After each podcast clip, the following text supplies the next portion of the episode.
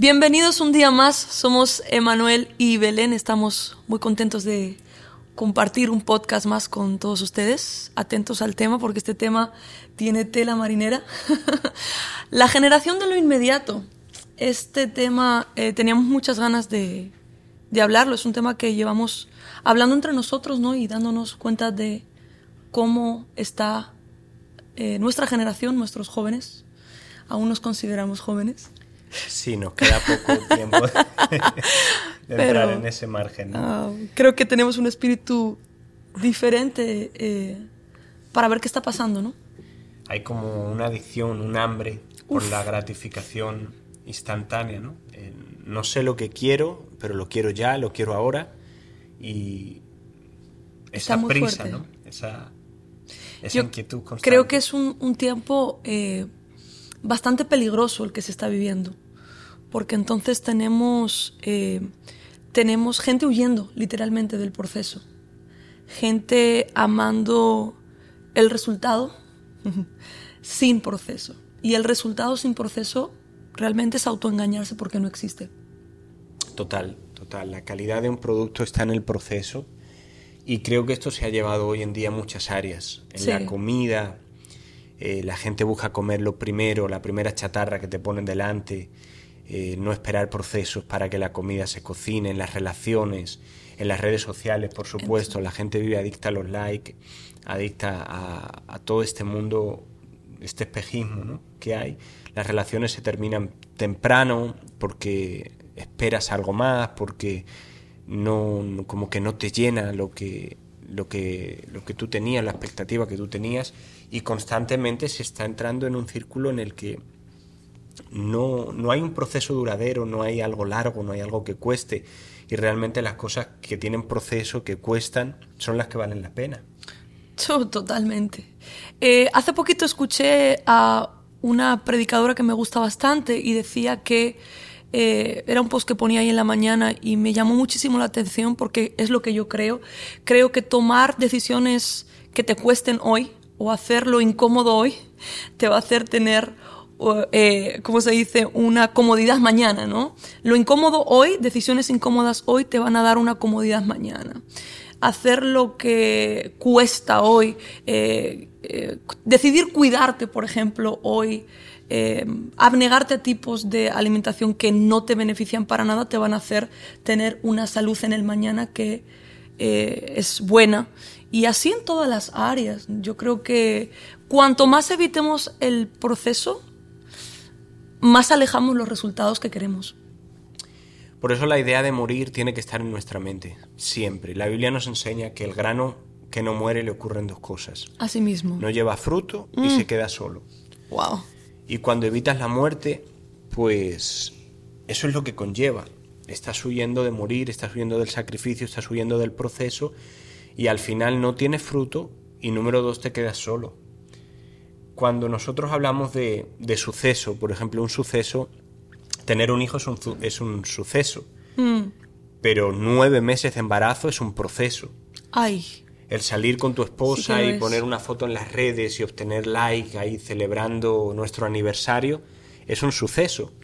Pero los 365 días anteriores de aguantarnos, de convivir, de crecer, de hacer que la relación tome forma, es un proceso que te lleva a dicho suceso, ¿no? Entonces, hoy la gente lo que quiere es evitar la muerte, evitar los procesos. Quiere el picture. Pero quieren el suceso. Entonces, por eso hay tanta insatisfacción en que yo me quiero alimentar, pero no quiero esperar a que la comida se haga como cualquier cosa, como comida rápida, en un tupper, de esta manera, de la otra. Ahí después aparecen los problemas de salud, el colesterol, la obesidad y tantos problemas que hoy está viendo. En las relaciones lo mismo, no hay tiempo de compartir, no hay tiempo de coinonía, no hay una lucha, no hay una entrega por la relación. Entonces, bueno, se acaba, se rompe y a por una nueva.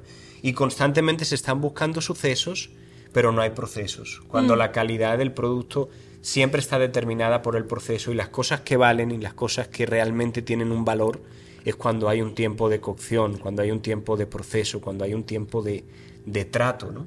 Sí, totalmente. Creo que tiene que ver con el narcisismo, ¿no? En la que se está entrando eh, hoy por hoy, en la generación de, hoy por hoy, es un narcisismo, es el, el egoísmo de mirar lo que yo quiero y lo que yo quiero es lo que importa, ¿no? Entonces, eh, hay, que, hay que hablar bien claro. Eh, está muy linda esa picture de la familia ideal, ¿no? Que tú ves en esa foto y dices, ah, yo quiero esa familia, yo quiero tener esa pareja, yo quiero, qué lindo, que... No, no, no, no, escúchame muy bien.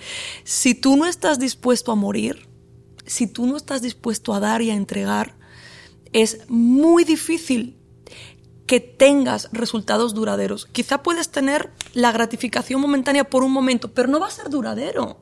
¿Por qué no va a ser duradero? Porque no tiene un motor de proceso real, de sacrificio real, de implicarse, ¿no? Totalmente, y es el suceso sin proceso que es apariencia, que por un momento puedes vender eh, lo que quieres vender, pero que no te, no te va a mantener, no te va a, a llevar más allá. Yo creo que hoy en día eh, se, ha, se, ha, entrado en este mundo, yo creo que también potenciado por las redes sociales, de querer constantemente aparentar. Sí. De querer constantemente vender algo que, que no somos, solo tienes que ver las cosas que, que, se muestran en las redes sociales. Yo creo que ninguna familia es tan feliz como se aparenta en las redes sociales. Eh, ninguna iglesia está tan llena como vemos en las redes sociales, nadie come tan sano y tan bien como muestran las redes sociales, nadie entrena tan duro como muestran las redes sociales. Entonces, es una apariencia constante y hay mucho consumismo de la gente que lo empieza a comprar.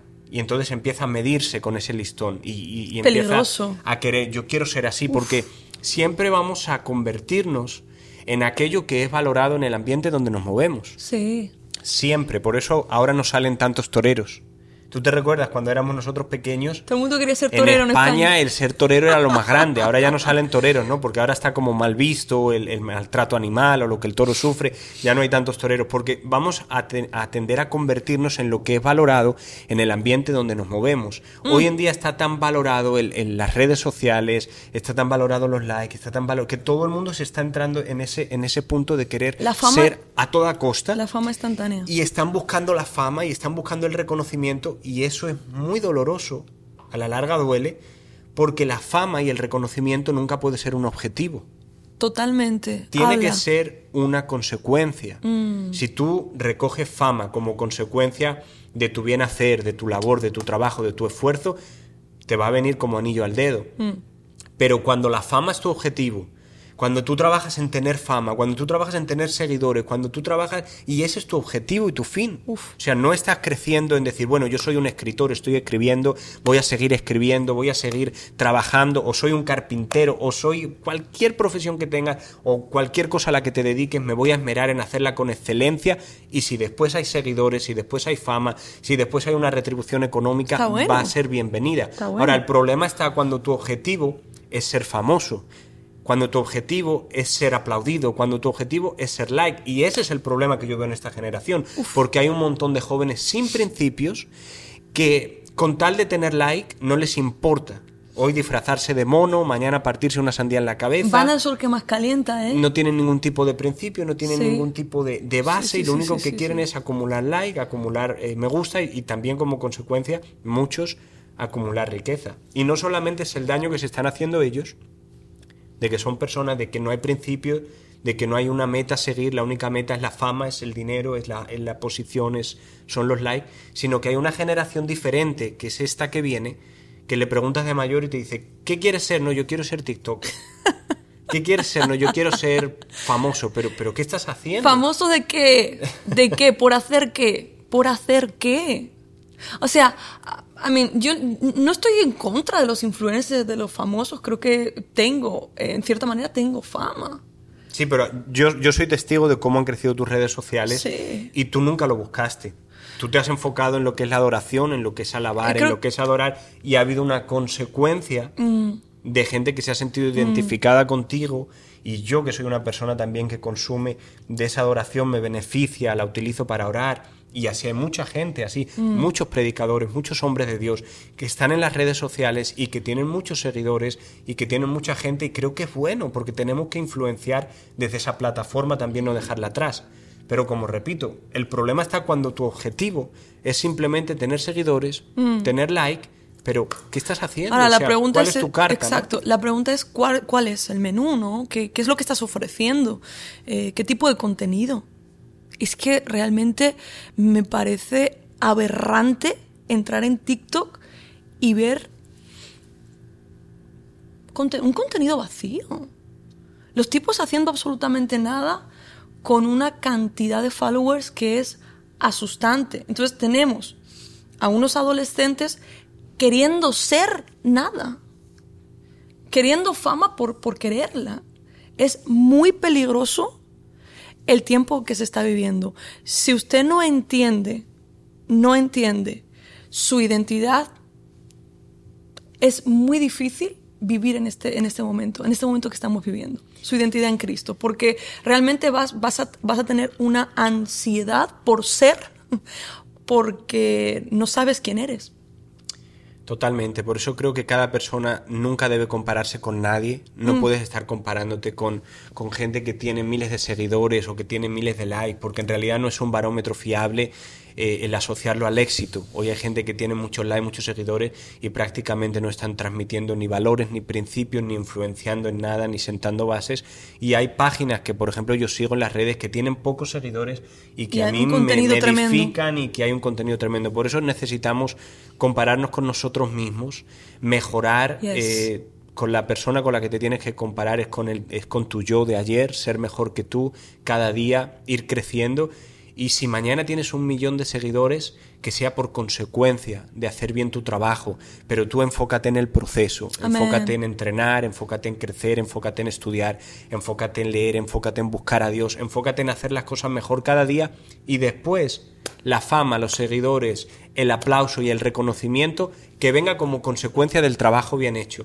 Pero no puede ser el objetivo de tu vida porque entonces vas a estar sufriendo constantemente y vas a estar en un sin vivir de que vas a querer suceso, suceso, suceso, olvidado y divorciado totalmente de, de lo que es el proceso, ¿no? Así mismo es. Es peligrosa la fama. La fama es muy efímera también, ¿eh?